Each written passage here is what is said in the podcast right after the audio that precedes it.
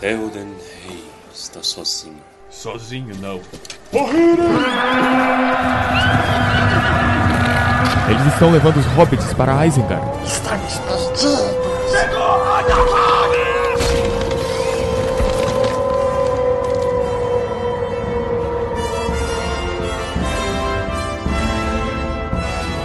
Almare, senhoritos e senhoritas, o meu nome é Baessa. É isso mesmo.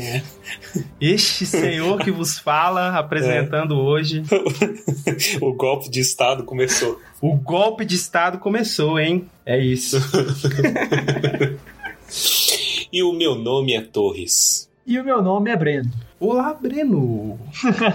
Olá! Hoje estamos sem Pedro, que o, o, Pedro ele, ele aprendeu com o que a gente falou no último episódio, e ele agora tá com essa mania de machucar na véspera do carnaval, sabe? na véspera do, do, da gravação, ele machuca e ele fala: Não posso. Então hoje ele estará ausente.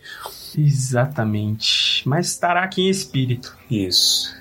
E hoje voltamos à nossa programação normal, por assim se dizer. Daqui uns dias, quem sabe não será mais normal, mas hoje voltamos à nossa programação normal discutindo os capítulos do Duas Torres. E hoje um capítulo curioso, hein?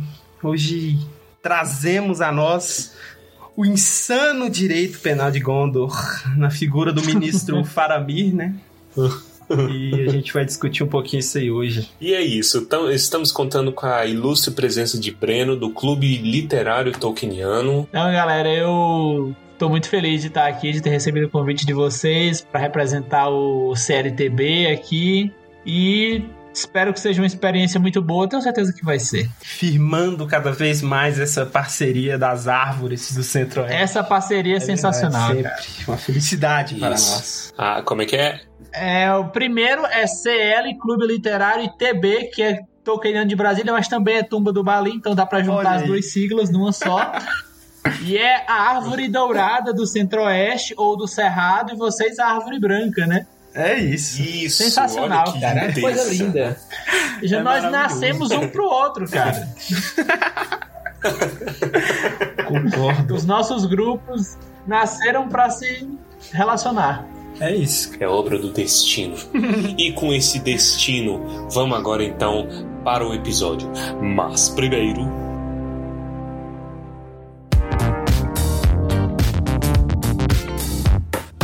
Estamos aqui então para o nosso momento Palantir com a companhia de Fernanda Iveves. E olha só, se você não quiser nos acompanhar, vá para. Ô louco! 14 minutos e 51 segundos do podcast! Seguinte, galera, hoje o momento Palantir, que eu inclusive eu discordo, eu acho que deveria ser momento penseira ou coisa do tipo, que a gente, a gente vai é, trazer aqui alguns comentários que a galera, nossos ouvintes, nossos seguidores no Instagram, trouxeram para nós, né? Então vamos lá, que teve muita coisa interessante. Começando primeiro com uma tiração de dúvidas, né? Então o pessoal mandou algumas perguntas e a gente vai ler algumas aqui. Então a primeira pergunta que eu não entendi o Corujal atendeu suas expectativas? O que, que é isso? A gente teve que, que é, pedir ajuda dos universitários também. Assim, eu queria entender qual a expectativa do Corujal. Que... É um corujal. É só isso. Se né? ele não tivesse coruja, seria muito estranho. Eu diria que ele não teria atendido as minhas expectativas. Porra, é suas expectativas subvertidas. Será que o ouvinte está se referindo a Harry e a Cho flertando? Sim, foi um momento realmente bem estranho, né? Diga-se de passagem. Mas eu acho esquisito perguntar isso de todas as coisas. Sei lá, o que, que você achou Mas de. a pessoa tem um, ah, é, um, um especial entre o relacionamento dos dois. Vai ver, vai ver a então, pessoa gostou do fora que a show deu no Harry. Sim, Tava com muita expectativa é, foi... de ver o Harry se ferrar. Entendi. Eu acho que foi o Draco que mandou essa pergunta para você. É, pode ter sido. Olha, sob essa perspectiva da Fernanda, então eu diria que não atingiu minhas expectativas porque é extremamente mentirosa essa cena, porque não é o bastante. Eu acho que se fosse real, ele, ela teria falado assim: Eu não vou sair com você, seu lixo. E é isso. Entendeu? olha, pessoas... olha o Cedrico. Olha você. É. Então. Ele não cai na chave de portal, ele desce pedalando. Fica quieto, velho.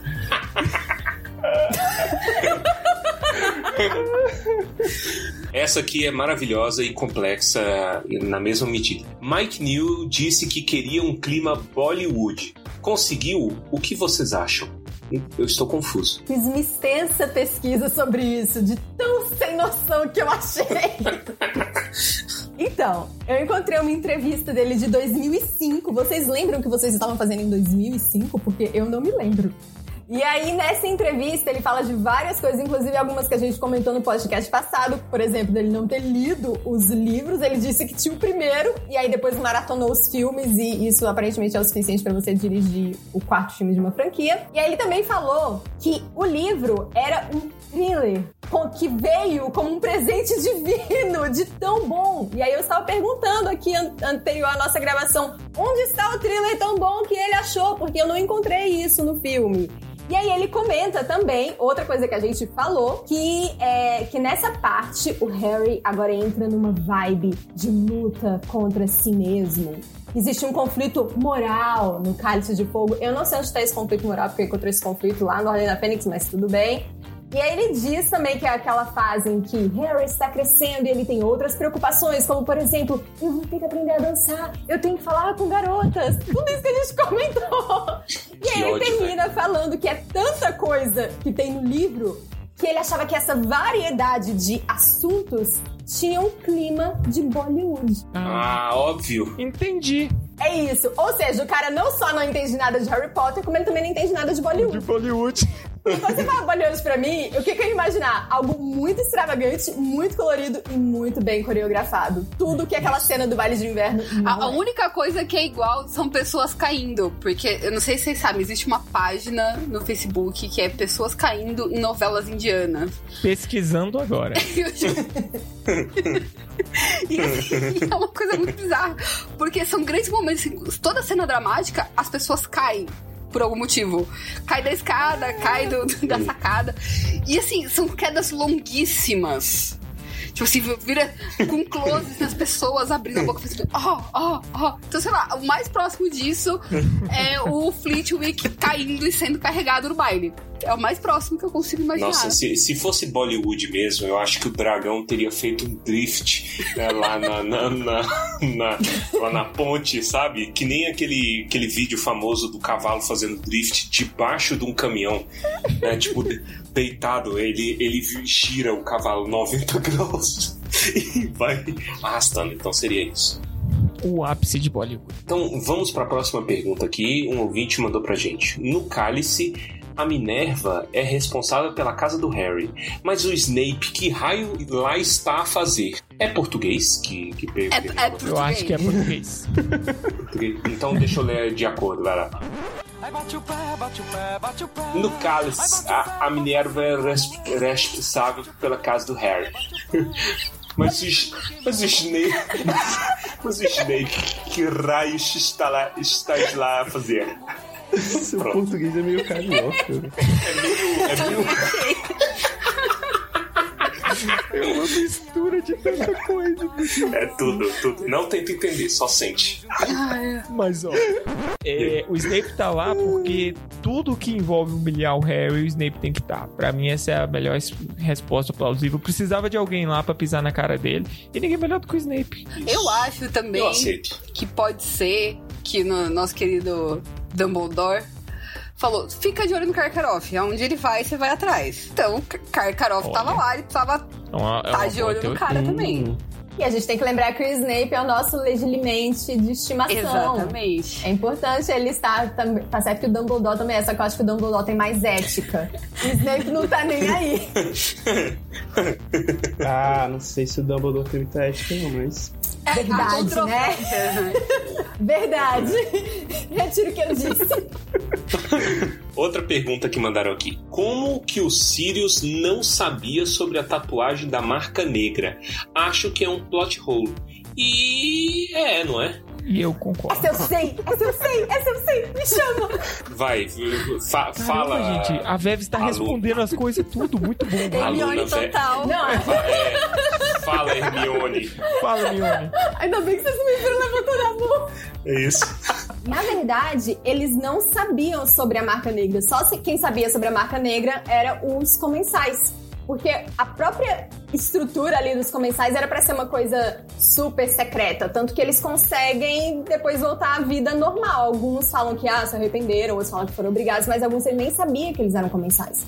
Então é só eles que sabiam sobre, sobre a marca negra. A tatuagem tem aquele lance que só quando o Voldemort ou outro comensal põe a mão, ela aparece. E já é a segunda vez que fala sem ser convidada, senhorita. Será que não é capaz de se controlar? Ou sente prazer em ser uma irritante sabe tudo?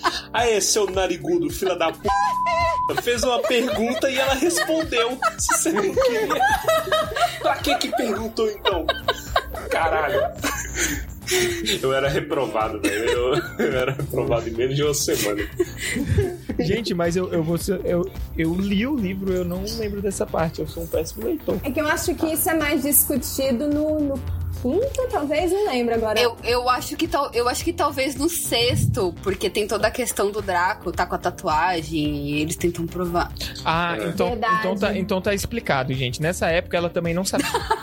Pode ser. Ah, Faz todo então era sentido. Então era isso. Ó, a, a, a última pergunta que enviaram aqui. Para mim, não faz sentido como deixaram Harry participar do torneio. Não era óbvio que era cilada? Eles tinham que. O, o Dumbledore tinha que ter tacado uma magia nele pra ele virar uma doninha e falar perdeu e tirar dele de lá. Todo o plot seria resolvido, gente. Não teria. Você tem noção que se eles tivessem seguido o óbvio, não teria tido toda a merda. Mas se eles seguissem o óbvio, não tinha Hogwarts. É verdade. Não existiria problemas no mundo bruxo. Não ia ter motivo pra ter é, aquele julgamento ridículo do, do, do, do Ordem da Fênix, por exemplo. Que. Ai, que saco, é muito longo, eu vou me alongar muito. Se acalma. É, é o próximo. Você vai ter um podcast inteiro pra poder falar. Calma, respira. Isso.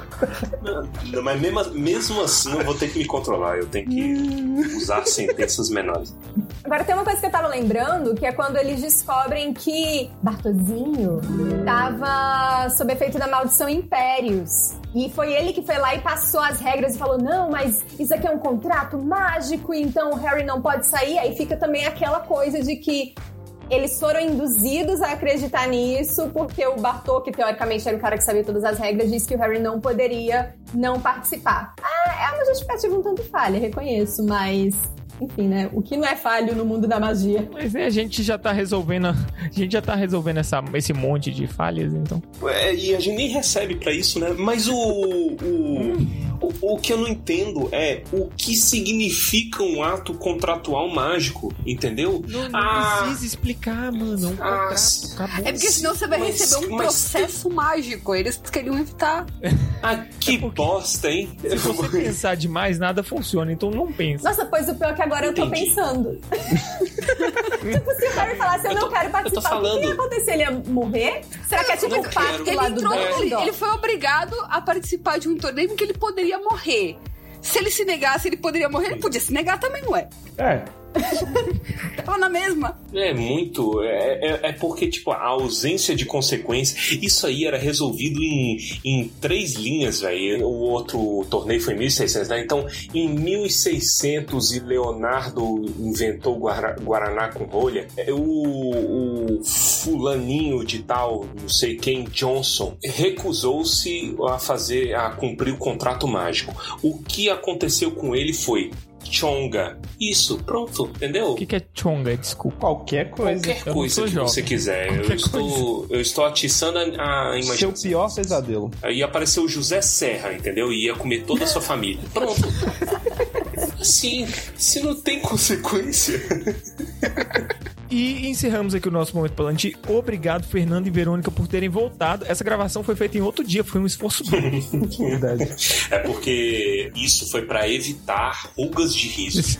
Porque na última a gente já tava muito acabado de WD.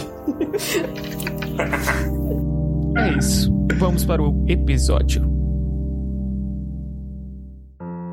Capítulo 6 O Lago Proibido ou se você ler na nova edição, A Lagoa Proibida. Bom, então aqui a gente começa, para variar, a gente está começando imediatamente após o capítulo anterior, né? E o que, que vocês têm para falar aí sobre esse comecinho? Cara, eu fiquei levemente assustado com esse começo, sabia? Por quê? Porque o Faramir acorda o Frodo de uma forma muito invasiva. Ele se debruça sobre o Frodo e o Frodo acorda com medo, porque, cara, tem alguém, tem um homem, né? Grande, de proporções grandes, ainda mais comparado a um, um hobbit acordando ele. Mas ele é até suave, é que o Frodo já tem traumas aí, né? Já tem traumas. Mas re realmente, é, você tocou um ponto interessante. Para um hobbit, né, qualquer homem será grande, né? Mesmo o menor dos homens. Então, realmente é muito assustador. Verdade. Exato. O, o que é que está tampando a luz da lua neste momento? Aí vai é um, um brother farejando. Né? e é, é, engraçado porque fala dos tremores, né? Que o, o Frodo tá cheio de tremores. Deve Sim. ter dormido com frio. Nossa, é, imagina. Porra, lugar úmido. E não pode ter fogueira. O cara deve, porra, se, se, se aquecendo apenas com peles. Deve deve estar tá um mofo do caralho, né? Puta. e ele acorda à noite ainda, né? Ele pergunta: já amanheceu? Aí o cara: não, não, não, não, não. A gente tem assuntos a tratar aqui. A lua, está, a lua cheia está se pondo. Acho curioso isso, porque eu acho que eu nunca tinha parado para pensar que a lua se põe também, né? Mas a gente nunca fala o pôr da lua. Pôr da lua. Quer dizer, alguém deve falar, é que isso nunca foi parte da minha realidade. Mas é bonito também. Eu, eu, eu estranhei muito quando eu li isso. Falei assim, aí, brother, chega aqui, ó, porque nós aqui é o contrário. Então a gente bate palma pro pôr da lua. E é nóis. É verdade. Eu acho é, engraçado isso aqui também, né? O Faramir, ele acorda só o Frodo, porque eu acho que a intenção aí não era acordar o Sam, mas o Sam acorda de qualquer jeito, ele vai acordar de qualquer jeito. Mas é porque no livro é, é bem mais marcada a diferenciação hierárquica do Frodo como senhor Sim. e o Sam como um, um, entre aspas, serviçal. Então, assim, o Faramir vai se dirigir ao Frodo, né? O serviçal, tipo, whatever. É, Uhum. Ele tá ali só pra, né? Mas o Sam, de qualquer jeito, vai acordar, vai seguir, vai fazer o que quiser, que, que ele é isso achar que serve para ajudar o Frodo, né? É, e aí eles vão, eles vão pelo esconderijo, né? Esse capítulo ele, ele tem em igual proporção descrição e diálogo bom. Né? Verdade. Né? E ele é muito curtinho até. Eu acho ele muito curto. Ele é. Ele é curto. Na nova edição acho que são 15 páginas, mas ele é ele é interessante. Ele tem umas nuances muito interessantes. Uhum. Traz para, para a história. E, e quando eles eles saem, né? Tipo assim, eles vão por um túnel, vai subindo, subindo, subindo em espiral e aí eles chegam no numa espécie de cume, né? Não, não cume, não, não sei se é essa palavra certa, mas uma área plana ali na rocha, né? Que dá para eles se assentarem e tudo mais. E aí tem uma cachoeira do lado. E aí é engraçado que o Faramir, ele fala assim: "Ah, então, esse aqui é o pôr da lua, né? Porque nós é diferentão. A bela Ithil quando parte da Terra-média, lança um olhar sobre os cachos brancos do velho Mindoluin. Eu acho isso lindo. Né? É lindo, cara, é lindo. Realmente, quando eu li, eu também. Quando eu reli para me relembrar de uhum. toda a, a história, eu realmente também me liguei nesse, nessa parte aí que faz essa referência, né? A Torre da Lua, a Torre do Sol. É lindo realmente. Mas, mas isso que ele tá falando ali é a lua propriamente dita, né? Que o nome é, da, da, lua é isso.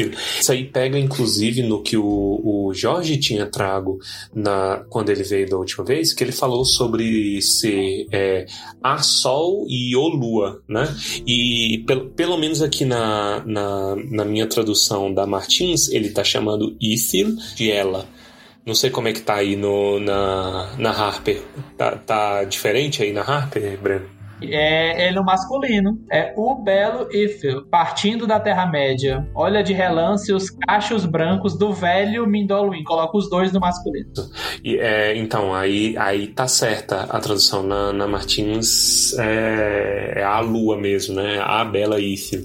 Mindoluin, no caso, é as Montanhas Brancas, que é onde fica Minas Tirith, né? Que é tipo assim, é, tá meio que alinhado com, com eles, a, a Cidade Branca, né? Então, e como ela fica numa cadeia de montanhas, a lua se põe quando, ela, quando as montanhas tampa e é nós. É. Tem um contexto geográfico aí pra galera.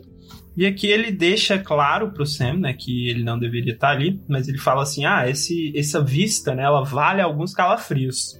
Mas não foi para isso que eu trouxe vocês aqui." E aí ele fala: "Ah, Sam, você só tá pagando pena por sua vigilância. Ou seja, deveria estar dormindo, né? Mas tudo bem." aí ele chama a galerinha para olhar lá para baixo, porque tem alguma coisa ali que os interessa, né? Agora, o que seria, né? É, e é esquisito. Ó, seguinte, você tá. Você por acaso tem noção do que, que é isso? E aí, quando eles olham, tem um troço preto que ninguém tá vendo porque tá tudo escuro, pulando na água. Hum. E você vai juntando os pauzinhos. É engraçado porque no capítulo anterior, eu acho que era o Ambor, né? Que até tá nesse capítulo, ele tinha visto alguma coisa se mexendo, mas interpretou que seria um esquilo ou algum animal, né? Não é um esquilo e não é um martim pescador grande. Eu não sei se esse é o animal usado também na nova tradução. Mas um martim pescador é um pássaro, né? Exatamente. Eu ia fazer um caralho, o, o, o que tá pulando ali parece um jacaré. que, que comparação é essa? É, eu, eu não sei, né? Mas eles falam assim: ah, pode até parecer, mas não é. E aí eles falam que tem quatro patas, ou quatro membros, mas nem fala as patas, né? E mergulha como um homem.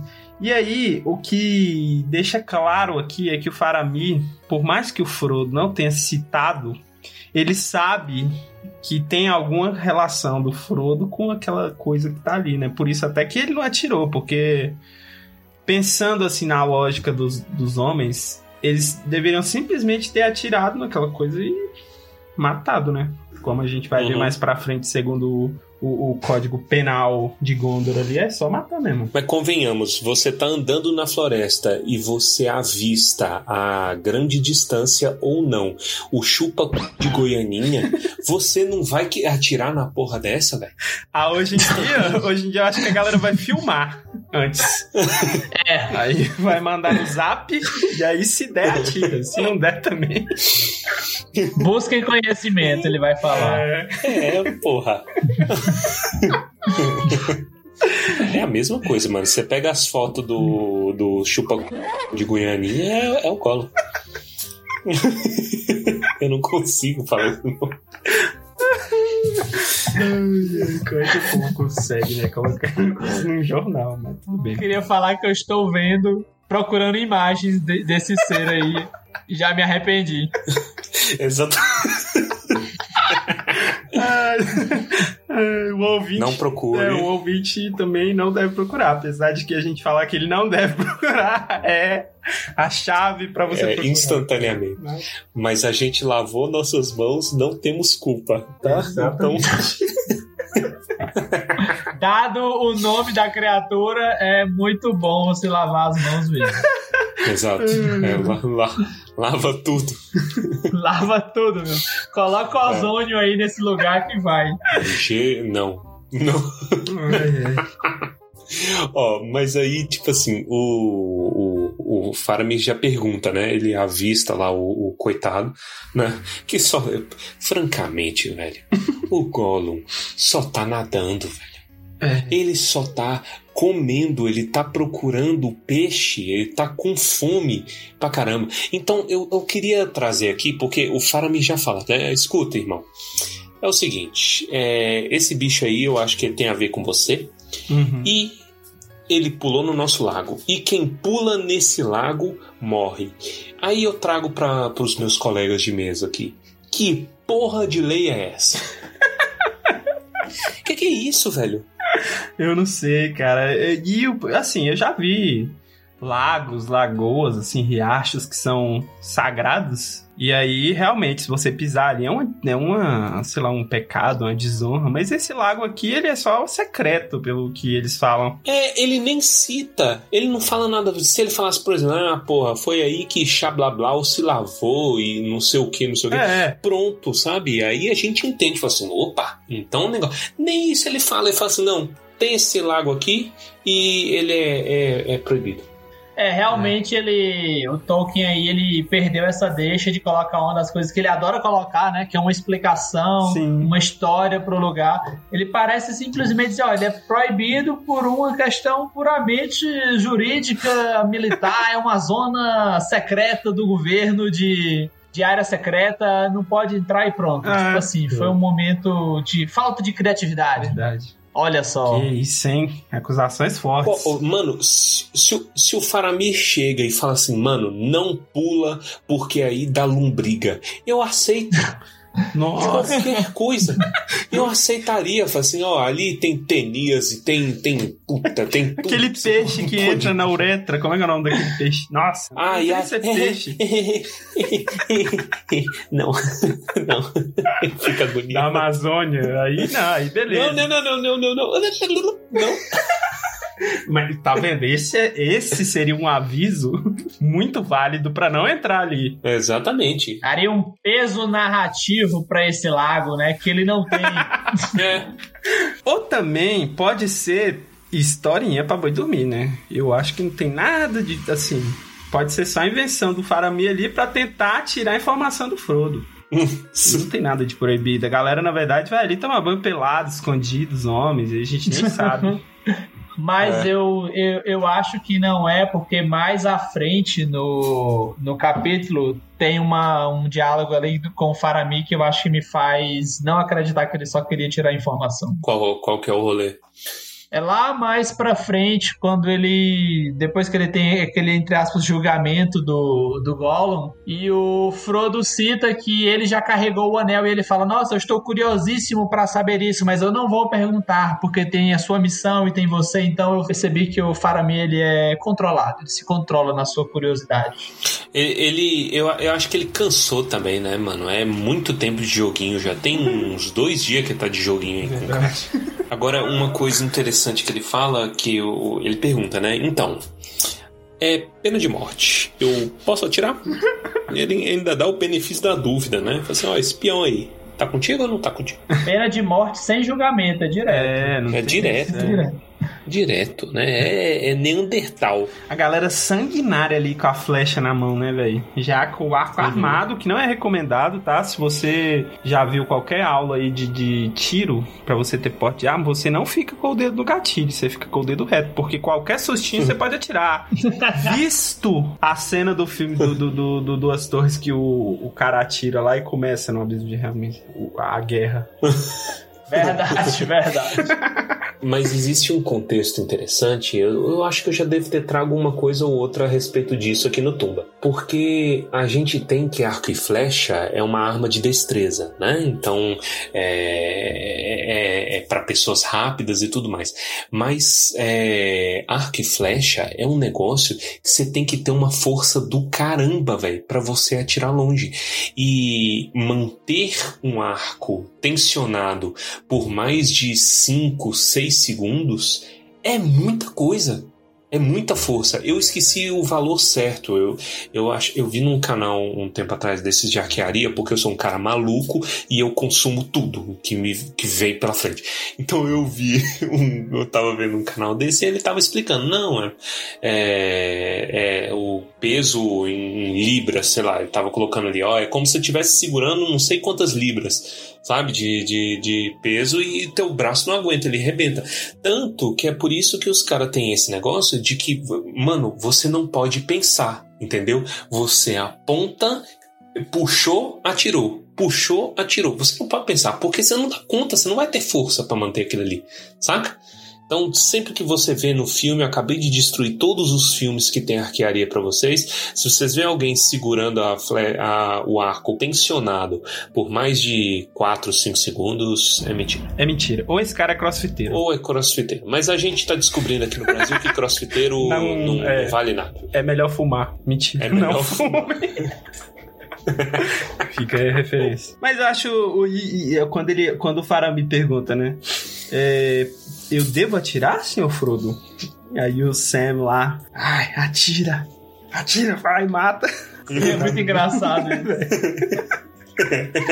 isso. Parece. Sabe aquele meme da, da Joelma, que a Joelma tá triste e aí no fundo ela tá sorrindo? Ah, sim. É, é o Sam purinho, velho. Ah, é verdade, igualzinho. É. Atira, atira.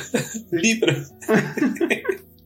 E é bacana a resposta do Frodo, né? Que o Frodo fala assim: Não, mano, é, olha, eu acho que ele é inocente. Esse, esse lugar aqui é tão mocado onde a gente tá. Isso aqui, essa restrição tua. No fundo, ele tá falando isso, né? Essa tua restrição pra esse lago específico é tão imbecil e tá tão escondido esse negócio que não tem como, velho. Mesmo ele sendo malandro do jeito que ele é, ele, não, ele nem tem noção de que tem homem aqui. E aí é que vem a parte interessante.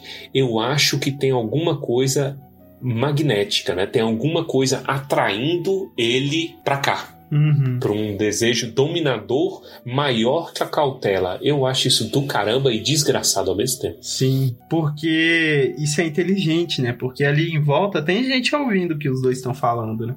E ele tá Uhum. sendo sutil o suficiente só pro Faramir entender o que, que ele tá falando, e o Faramir obviamente entende, né?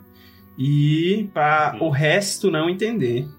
Sim, e isso vai de encontro com uma das palestrinhas que eu tenho dado aqui, as infinitas palestrinhas, né?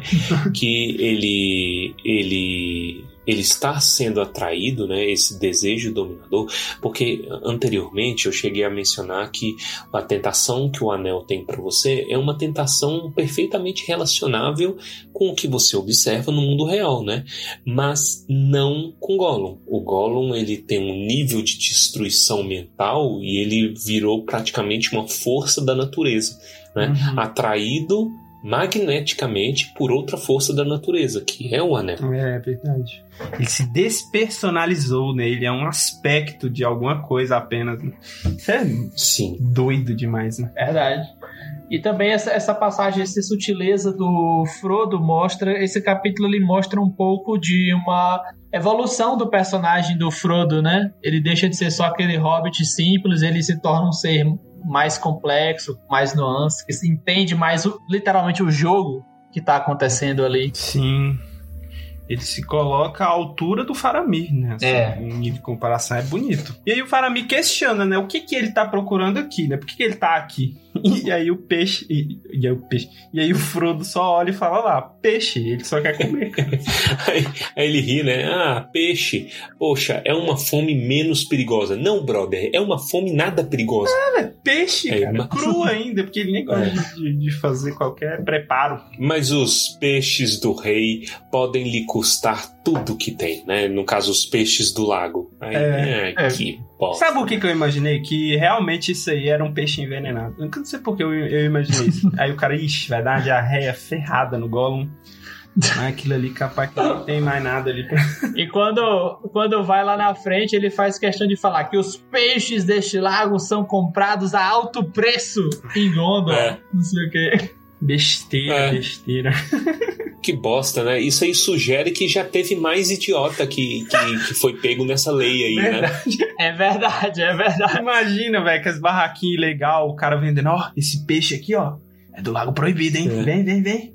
Quer, quer? É, É. porque Gondor deve ser um estado intervencionista. Pra você pescar o peixe do lago, você tem que ter a concessão, a verdade. autorização do governo pra pescar. O alvará. Verdade. Isso. O alvará. Aí quando pensa que não tem um pastor na esquina de Gondor, um pastor que usa um chapéu, ele fala assim, ok, ó, É aqui, ó. Esse aqui é o peixe sagrado do lago, aqui, ó. Você passa ele na cara aqui, ó. Mil reais. Cura de tudo, ó. Cura o coronavírus, aqui, ó. Pá! E um peixe na cara da- das pessoas. Vai lá, pega aqui um pedaço aqui do peixe, aqui, ó. Ó, Barbatana sagrada do, do peixe. Porra, isso cria um mercado, velho. Com certeza, deve ter isso. É, é porque é um peixe prateado também, né? Mais pra frente ele, ele descreve um peixe, é meio brilhante o peixe. Deve ser bonito. É, ele descreve o peixe como um brilho prateado na mão do É, negócio assim. esse peixe aí. Interessante. Não é qualquer coisa. Caralho, não, mano, bota um lago desse no DDD 21, eu não dou um dia pra, pra, pra ter um comércio. No DDD 21, gostei.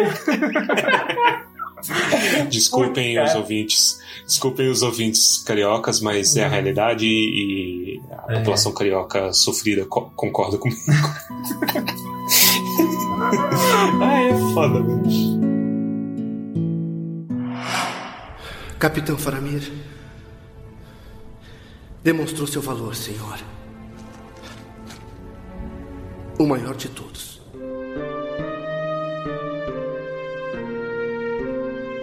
Ó, ainda sobre a ameaça de morte, né? Ainda tem o, o rolê do, do Frodo fala assim, mano, não mata, mano. Não mata. Eu tô desde o primeiro livro com essa história, o Gandalf, o seu Mithrandir, né? É, Eu tá desde o começo me falando, ah, tem que poupar, ah, tem que ter piedade, ah, não sei o que, não sei o que. Mano, não caga tudo agora. Tá quase acabando. Mata. Seu mitrande. É. É, que que é isso, né? É. Meu. É no- nome de vendedor de esquina, né? Ô, seu Mifrade. O Frodo aí, ele revela que o Gollum é o guia dele. E aí o Faramir se espanta, né? Ele fala, seu guia? Aquela coisa ali tá te guiando, cara. Repense sua vida. Que, né? Repense sua vida. Suas prioridades. É. Repense suas prioridades. Ah. E aí ele, o Faramir, ele, ele, de certa forma, o Faramir é um cara bondoso mesmo. Porque se fosse, os caras ali estão tudo querendo matar. Estão aí, ô Faramir, e aí? Quero matar, cadê? Me libera, me libera. Ele, não, vamos conversar, cara.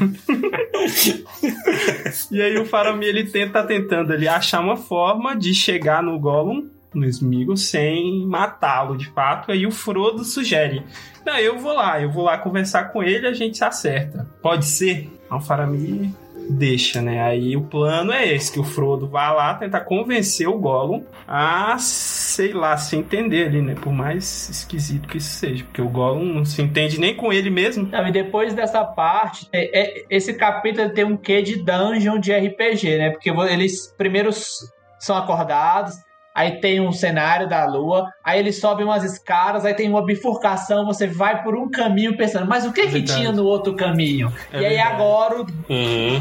o Frodo vai descer. Ah, agora eu vou descobrir se tem um baú secreto ali naquele caminho. É tipo assim a vibe. É, se fosse jogador de RPG, com certeza ia pedir, falar, ia descon- desconstruir a campanha do mestre e ia pelo outro caminho. Puta, da merda. Sem dúvida. Isso. Mas tudo bem. Aí vai, né? Vai ele e o Amborn. Fala assim, ah, eu vou. Eu, eu vou liberar, né? É. Deixa, eu, deixa eu conversar com ele, deixa eu chamar. O Ambor foi resmungando. Imagina ele fazendo tipo o, o Muttley. levando o Frodo assim. Listen, listen, son of listen, listen. É, tudo eu nessa merda. Pô, pior que é mesmo. Aí o, o Gollum tá tendo o acesso corriqueiro dele de esquizofrenia, né? Verdade. até pra comer peixe tem, tem que.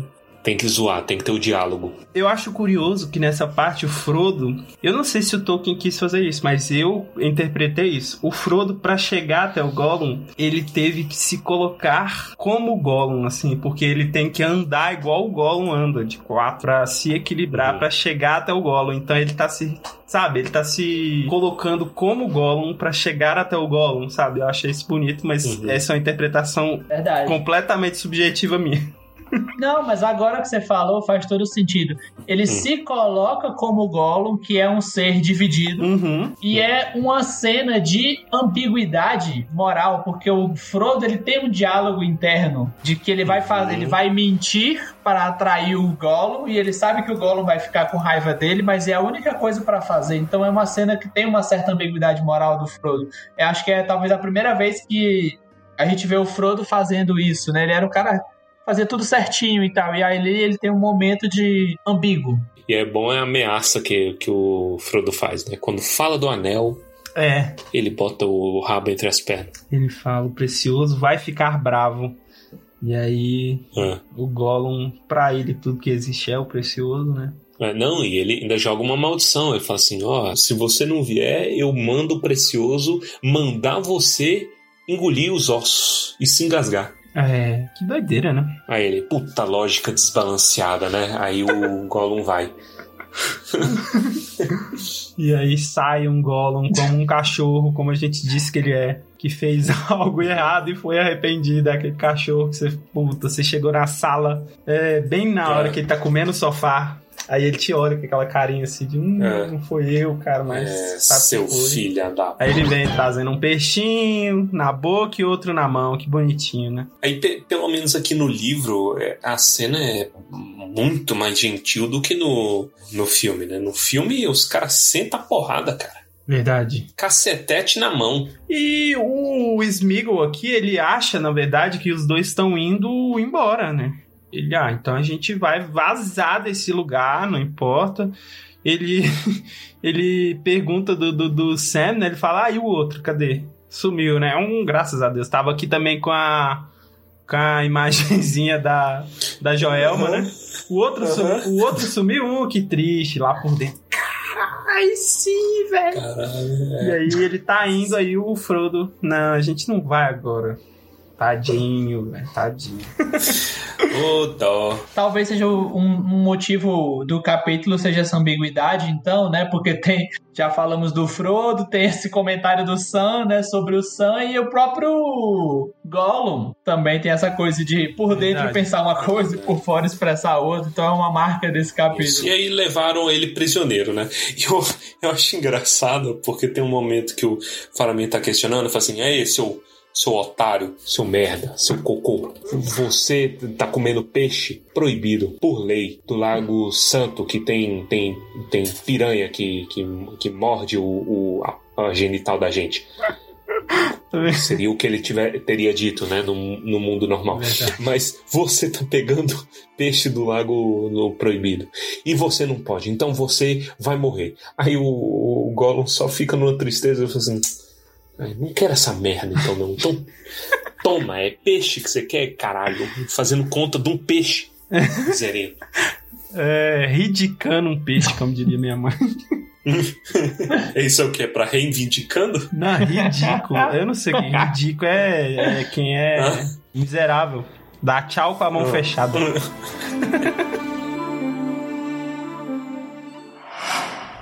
Capitão Faramir. Demonstrou seu valor, senhor. O maior de todos. Aí o Faramir, né, fala assim: ah, o preço não tá no peixe em si. O peixe, na verdade, não vale nada. O que vale é o valor agregado ao peixe. Então ele fala assim: ah, só de pisar no lago, você já decretou sua sentença de morte, amigo. Tá ferrado. E aí ele passa, né, uma ficha ali, é é como se ele estivesse entregando uma ficha de inscrição pro Gollum, né? Qual o seu nome, de onde vem, pra onde vai, qual a sua ocupação. Caraca, que invasivo, velho. Ele pode colocar, sei lá, estudante, Qual que é o seu nome? Gollum. Idade 500 e 600 anos. É, de onde vem, pra onde vai, né? Parece uma música do Novos Baianos. É. É, é- é profissão, é mestrando. né? E aí ele, ele bate o olho no Gollum e fala assim: é verdade. É verdade. Verdade. É tem, verdade. tem todas as, as propriedades físicas de, um- de um mestrando. está, está validado. Tá validado, é Né? verdade. Não tem É. como questionar.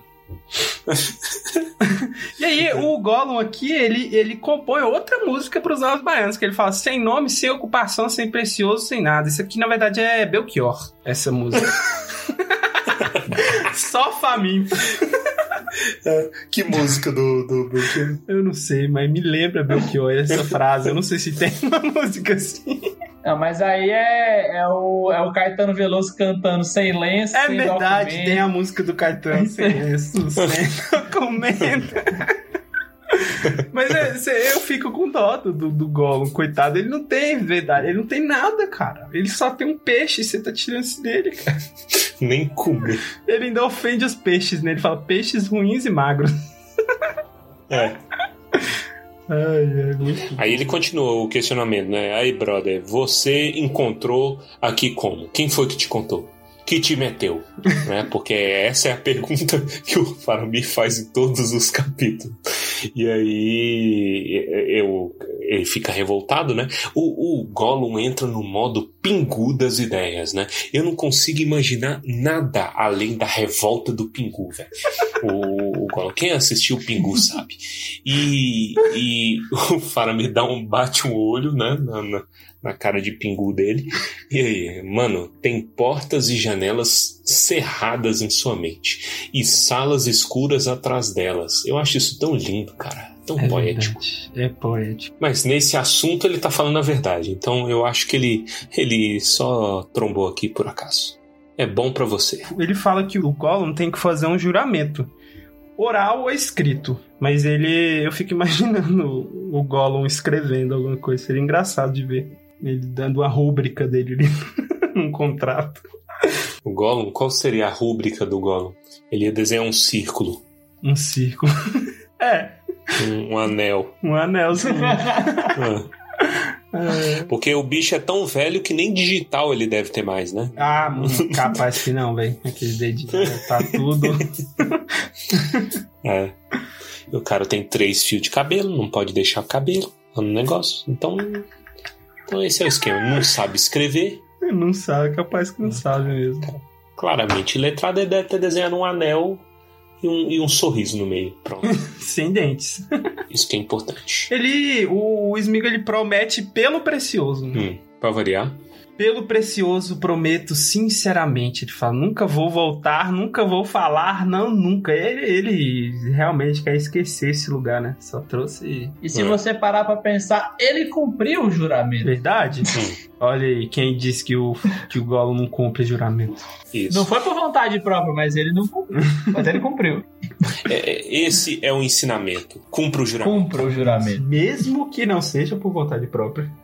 Esse, esse capítulo tem juramento pra caramba, né? Tem. Ele tem um quê de juridiquês, assim, porque você fala de sentença de pena de morte, de locais proibidos, de fazer juramento. E o Faramir ainda diz assim: Eu não tenho autoridade pra te matar, minha sentença você, é.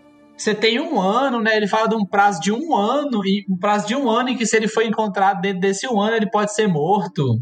Que a sentença tem que ser convalidada Uhum. pelo, pelo regente, Denethor, tem toda uma parada assim de juridiquês. E Verdade. no final, quando ele avisa, ele pede pro, pro Frodo não ir com o Gollum, ele fala: Olha, eu vou considerar ele como seu serviçal e ele vai ter o, de- ter o direito de ser escoltado até fora do território. Sem, tipo, tem todo um juridiquês assim em torno desse capítulo muito curioso. Tolkien circula por todos os níveis da sociedade, né? Que o, porque o cara entende de sessão de plenário de STF, né? Com o, o, o Barbárvore, né, que aquilo ali é a Suprema Corte. Ele entende de guerra, ele entende de, de que mais? De. De Fumo. fumo. Não, fumo, aí o cara é expert, né? É, ele- realmente. Realmente. é, e agora ele entende sobre o funcionamento da OAB. Eu acho isso lindo. É. E é bonito, né? Cara é um culto, né? Cara é um intelectual. E aí o Frodo chega e fala assim: Mas Faramir, você não declarou a sua sentença, né? O, o, o Faramir dá a benção, né? Em nome de Pátria, Filho, Espírito Santo. Aí vai, aponta pro Gollum e fala assim: Vai, meu filho, vai. Tira essa carniça daqui, vai, vai pra, pro Frodo. É, pois é, mas você ainda não falou de nós. O que, que vai acontecer com É, você tá colocando gente sobre a minha jurisdição, mas não deu o que, que eu vou fazer. Imagina, ele coloca o flow, É. ele fala, ó, o Gollum tá sobre a sua jurisdição. Aí o Frodo fala: Ah, mas a minha, meu julgamento vai ser amanhã cedo. Ele, ah, então beleza. Aí chega no outro dia ele, então, você foi condenado à morte também. Aí, É.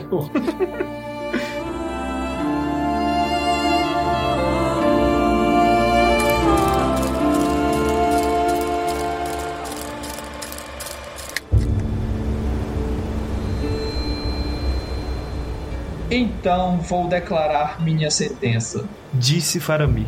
Quanto a você, Frodo, usando meu poder, que está sob autoridade maior, declaro-o livre no reino de Gondor, até a mais distante das antigas fronteiras. A única restrição que faço é que nem você, nem os que acompanham têm permissão de vir para este lugar espontaneamente. Essa sentença deverá valer por um ano e um dia, e depois cessará, a não ser que antes disso você venha a Minas Tirith e se apresente ao senhor e regente da cidade. Então solicitarei a ele que confirme o que fiz e que o faça valer por toda a vida. Enquanto isso, quem quer que seja que você tome sob a sua proteção, estará sob a minha proteção e sob o escudo de Gondor. Respondi sua pergunta? Frodo fez uma grande reverência. Respondeu perfeitamente e coloco-me aos seus serviços, se isso valer alguma coisa para alguém tão nobre e honrado. Tem grande valor. E agora você toma essa criatura, esse Smeagol, sob sua proteção? Tomo Smeagol sob minha proteção. Disse Frodo. Sam deu um suspiro perfeitamente audível. E não foi pela troca de cortesias, a qual, como faria qualquer hobbit, ele aprovou completamente. Na verdade, no condado, um assunto desses demandaria muito mais palavras e reverências. Então digo a você, Disse Faramir, voltando-se para Gollum. você está sob uma sentença de morte. Mas enquanto acompanhar Frodo, estará livre. E de nossa parte. Mas se alguma vez for encontrado por qualquer homem de Gondor sozinho, sem estar na companhia dele, a sentença será cumprida. E que a morte possa encontrá-lo depressa, dentro ou fora de Gondor, se você não lhe servir bem. Agora me responda: para onde eu estava indo? Ele disse que você era o seu guia. Para onde o estava levando? Gollum não respondeu. Isso eu não permito que fique em segredo. Responda-me, ou reverterei meu julgamento.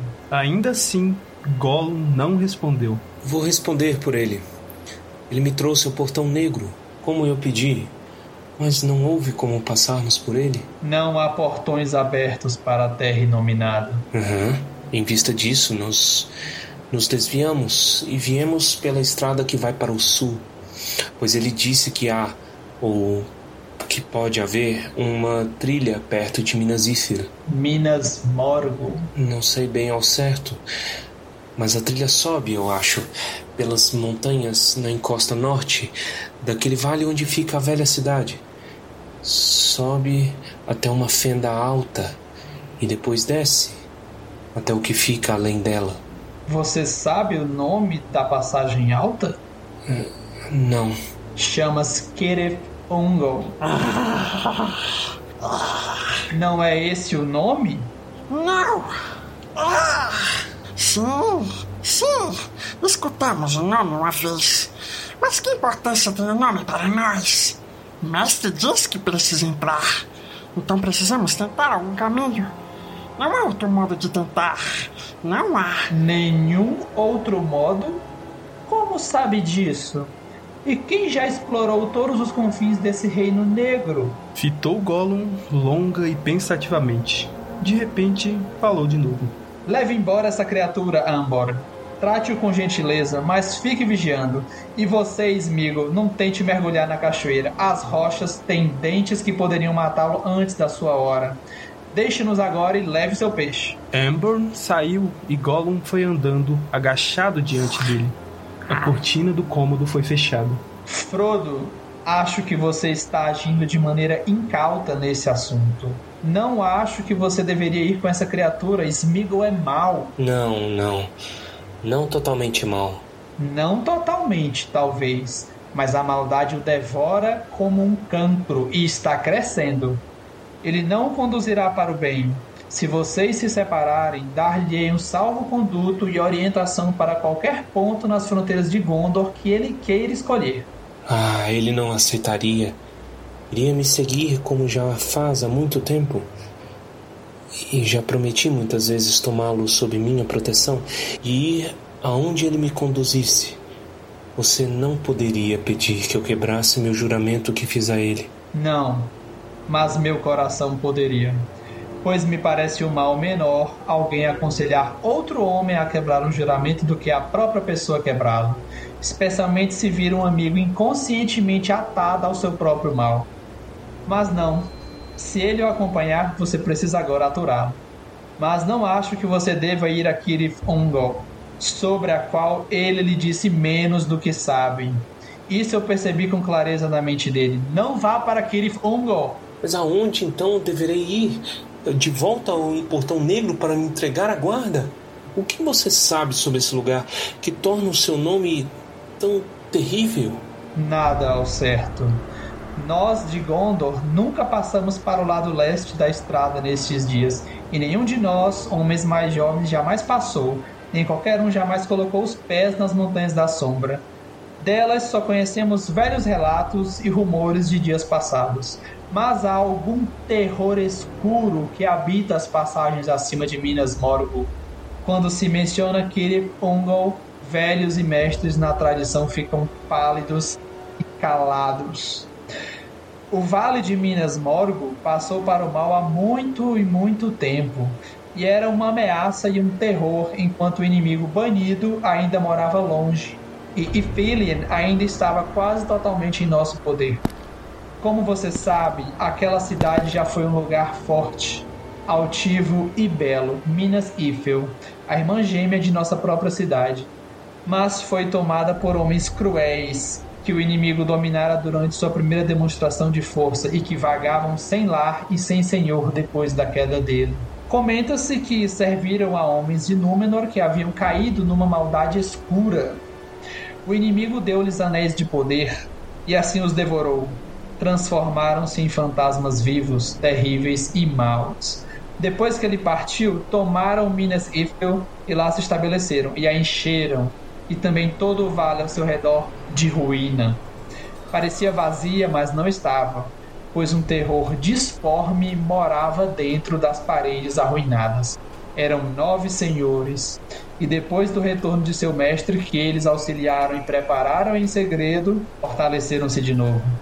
Então os nove cavaleiros saíram dos portões de horror e não conseguimos opor-lhes resistência. Não se aproxime da cidadela deles, será avistado. É um lugar de maldade que nunca adormece, cheio de olhos sem pálpebras. Não vá por ali. Mas qual outro caminho você me indicaria? Disse que não pode me conduzir em pessoa até as montanhas, nem atravessá-las, mas eu as preciso atravessar, pois assumi solenemente perante o conselho o compromisso de encontrar um caminho, ou, ou perecer na busca. E se eu voltar atrás, recusando a estrada em seu fim amargo, haverá lugar para mim entre elfos ou homens? Você gostaria que eu fosse a Gondor com essa coisa, a coisa que alucinou de desejo o seu irmão? Que feitiço operaria em Minas Tirith? Deverá haver duas cidades de Minas Morgul sorrindo uma para outra através da terra morta coberta de podridão? Eu não gostaria disso. Então, o que me aconselharia a fazer? Não sei. Apenas não aconselharia você a ir em direção à morte ou ao tormento. E não acho que Mifrander teria escolhido esse caminho. Mas já que ele se foi, eu devo tomar as trilhas que puder encontrar. E não há muito tempo para procurar, Faramir. É um destino terrível e uma missão desesperada. Mas pelo menos lembre-se de minha advertência. Tome cuidado com esse guia, Smeagol. Ele já cometeu assassinatos antes. Leio isso nele. Bem assim, nos encontramos e nos despedimos, Frodo, filho de Drogo. Não há necessidade de palavras gentis. Não espero revê-lo em qualquer outro dia sob este sol. Mas agora você deve partir com minha bênção sobre você e sobre todo o seu povo.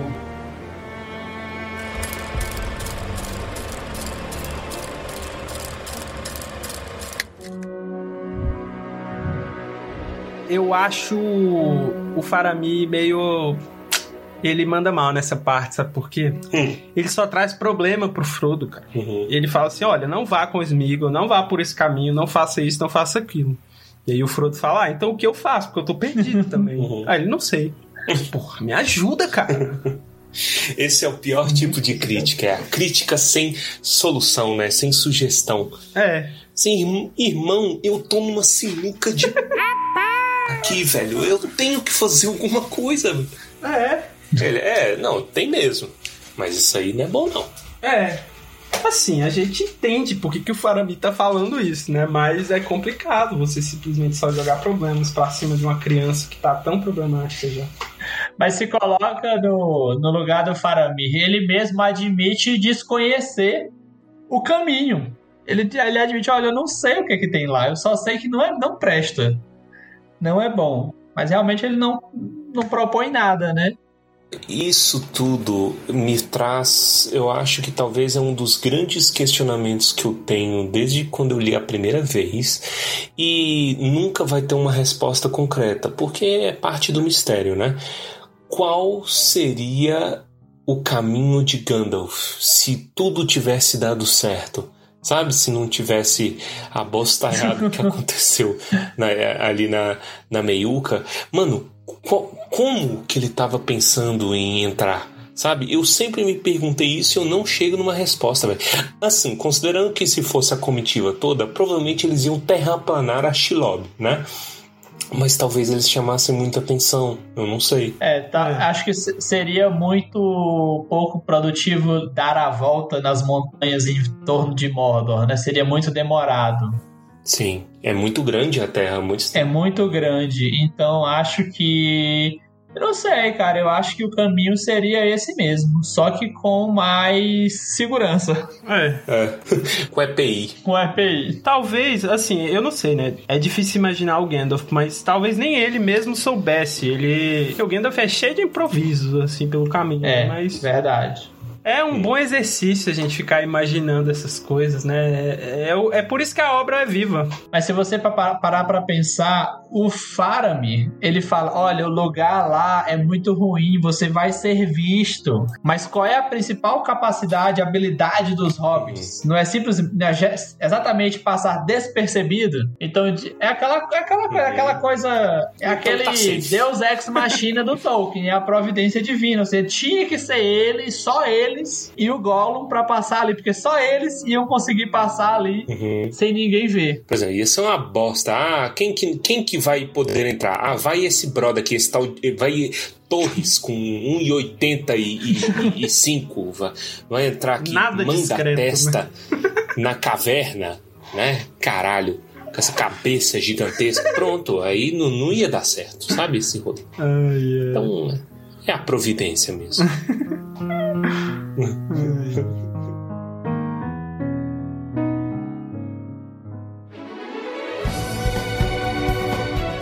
depois de toda essa nossa discussão é, jurídica das leis de Gondor, finalizamos mais um capítulo. Agradecemos ao Breno aqui, né? Do Clube Literário Tolkieniano pela participação. Ah, eu que agradeço a oportunidade, foi muito bom. E galera, se vocês puderem seguir a gente aí no Instagram, ajuda muito a gente. Isso, qual que é o Instagram? É o Clube Literário Tolkieniano de Brasília, ou simplesmente CLTB, você acha também. CLTB. Olha aí. É uma sigla que, que fica, hein? CLTB. Procure lá e siga. É fácil, ela rola na língua. É verdade, é, é- é bonito falar. Fala aí na sua casa, você que tá ouvindo. CLTB. É legal de falar. Isso.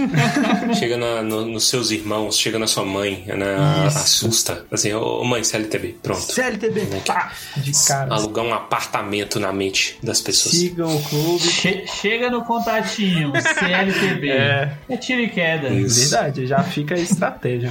Sigam os meninos lá. Tem o, o Breno já participou aqui dessa primeira vez. A Sayuri já participou com a gente. O Jorge tá sempre aí em espírito. A gente sempre comenta alguma coisa que o Jorge falou, porque o Jorge é legal demais. Então é isso. E também eu gostaria, mais um mês aqui, eu gostaria de agradecer aos nossos assinantes do PicPay, né? Fernando César de Souza e Rafael da Riba. Galera, muito obrigado pelo apoio de vocês. Você que está nos ouvindo, se você quiser nos ajudar, né? Você é, atribui valor ao trabalho que a gente faz aqui, ao, a, a, alegria do seu segundo de jejum. E você quer ajudar com qualquer valor que seja, tem aí o nosso PicPay, tem também as compras da Amazon no nosso site, tá sempre tendo promoçãozinha que a gente tá colocando lá, os links, né? Se você acessa os links no nosso site. Você está ajudando a gente com uma comissão, é bacana também. E, e, esses, esses métodos ajudam a gente no nosso custeio, ajuda a gente a produzir um conteúdo cada vez melhor. Eu gostaria de mandar o meu, o meu mais sincero agradecimento pela sua audiência, né, que já é muito importante.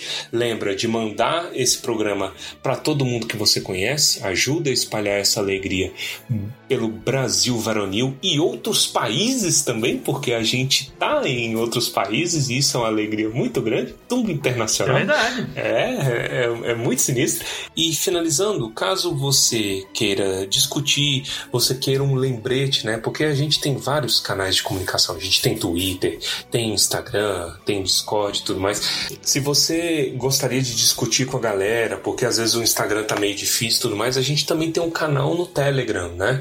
Todos esses links, tanto o nosso PicPay, né? picpay.me barra tumba do balim, o nosso canal no Telegram, você pode acessá-los facilmente pelo nosso Linktree, né? Ou se você quiser, você pode ir lá no nosso Instagram, tá na bio do nosso Instagram, lá tem todos os links de importância para vocês. E vamos agora então para os comentários cretinos extremamente sucintos do episódio de hoje.